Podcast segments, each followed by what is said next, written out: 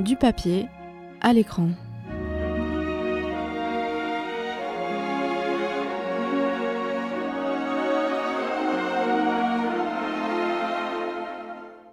Salut à tous, c'est Justine. On se retrouve pour une nouvelle chronique de Du papier à l'écran. Aujourd'hui, je veux parler d'un personnage de bande dessinée que l'on connaît tous, je l'espère. Allez, petite devinette. Si je vous parle d'un petit reporter ayant une coiffure typique et un chien prénommé Milou qui connaît des péripéties à travers le monde. Un personnage créé par le dessinateur belge Hergé en 1929. Vous me répondez? Tintin. Quick et Flupke. Pardon Léo?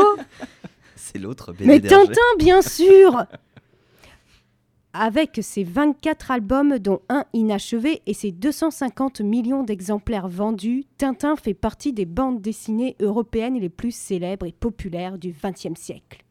Les aventures ont été traduites dans une centaine de langues et dialectes et adaptées à de nombreuses reprises au cinéma, à la télévision et même au théâtre.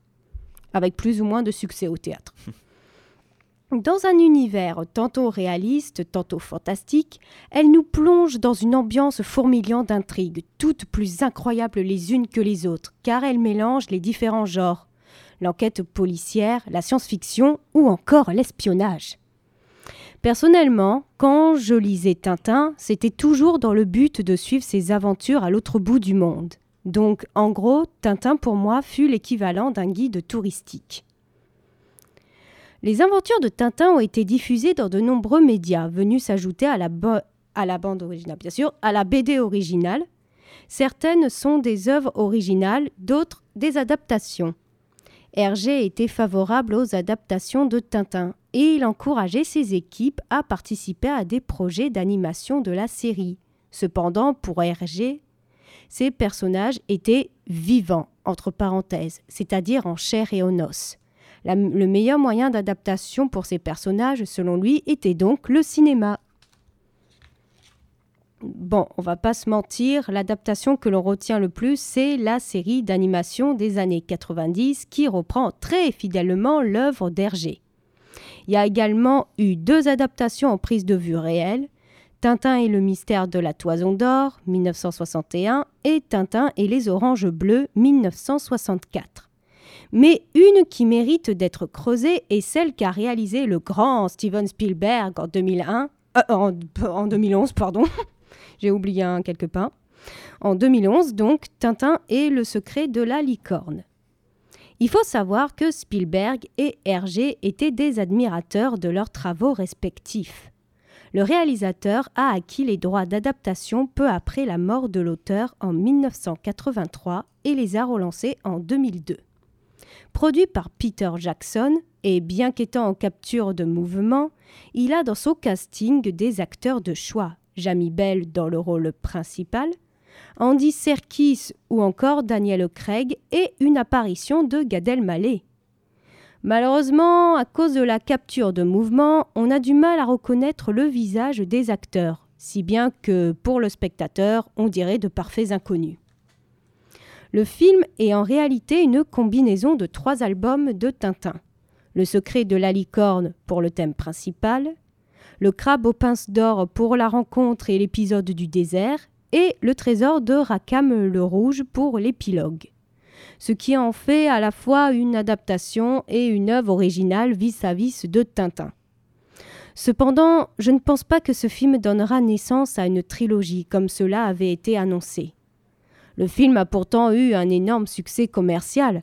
Pour un budget de 135 millions de dollars, il en a rapporté 374 millions à travers le monde, mais seulement 77 millions aux États-Unis. Donc il a été boudé aux États-Unis.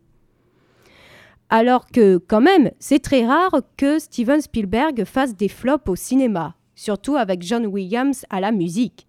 Et surtout si son film gagne le Golden Globe du meilleur film d'animation.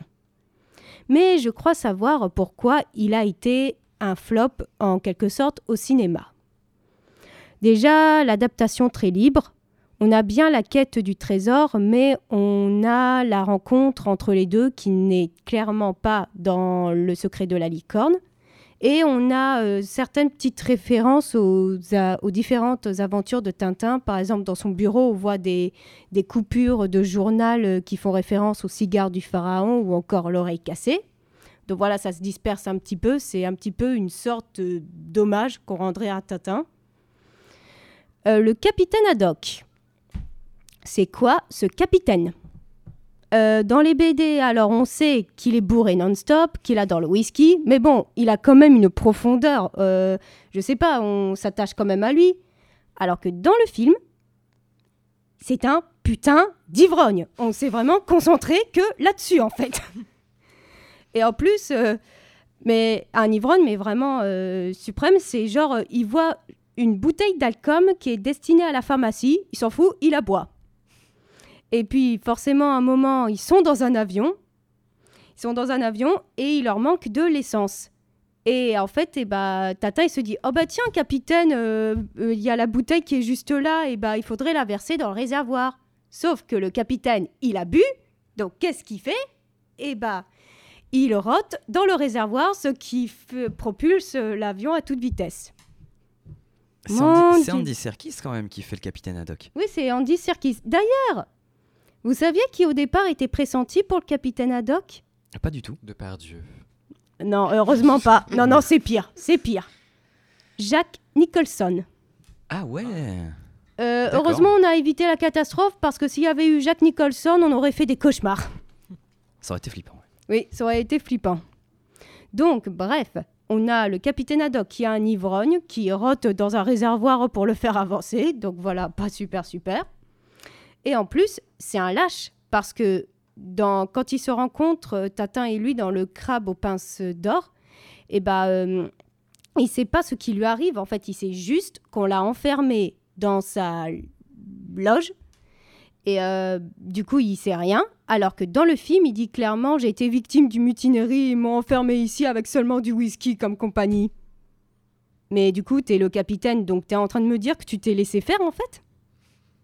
Ok. Les ravages de l'alcool. Oui, les ravages de l'alcool, mon Dieu, Zigel. L'intrigue se passe sur les souvenirs d'Adoc qu'il a du mal à se rappeler. C'est sûr que la consommation quotidienne de whisky, elle aide pas beaucoup. Et aussi, ce que je pense être euh, le pire inconvénient de ce film, c'est que l'histoire, elle va à 100 à l'heure. On n'est jamais en repos, vraiment, euh, dès qu'il y a une nouvelle scène, poum, on sait qu'il va y avoir un énorme rebondissement. Vraiment, ça s'arrête jamais. Et by the way, il y a une scène où Tintin et Haddock, en voulant pourchasser un faucon, ils détruisent une grande partie de la ville de Bagarre. Mais bon. Mais bon, c'est Tintin, on va se dire, mais non, c'est une petite ville, elle n'existe même pas, donc ça va, il peut la détruire, on s'en fout. Ben quand même, il détruit une ville. J'ai envie de dire, voilà. Et euh, il y a aussi un combat de grue à la fin, ce qui est tout à fait invraisemblable. Arrête, c'est épique. Oui, c'est épique, c'est épique, mais tu peux me dire euh, comment c'est techniquement possible Bon, enfin, je pense que ma chronique n'est pas assez longue pour dire tout ce que je pense sur ce film. C'est pourquoi on va se quitter sur une onde positive en écoutant la musique de John Williams qui sert de générique d'ouverture au film de Spielberg. Générique qui est d'ailleurs super bien réalisé. Salut